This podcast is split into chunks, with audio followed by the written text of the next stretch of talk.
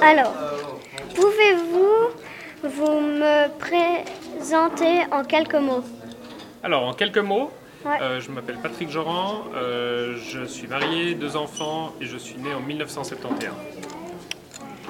Quel âge aviez-vous en 1986 et que faisiez-vous à l'époque J'avais 15 ans et je finissais l'école obligatoire et je rentrais en apprentissage au Crédit Suisse.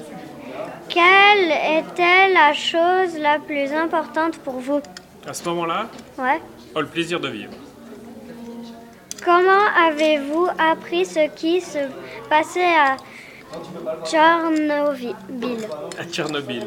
Euh, J'ai un peu du mal à me souvenir, mais c'était certainement par la télévision ou par mes parents ou par les deux. Ok. Quel était votre sentiment par rapport à cet événement? Franchement, je crois que je m'en fichais un peu. Comment a-t-on parlé de la diffusion du nuage radioactif sur l'Europe? Alors si je regarde les reportages que je viens de voir, franchement, je dois dire que c'était très laconique. hein. On nous disait peu de choses. hein. Quelles sont les leçons de l'accident de Tchernobyl Les leçons que moi j'ai pris ou que le monde a pris Je sais pas, c'est pas écrit dessus. Pour toi Ben, pour toi Moi?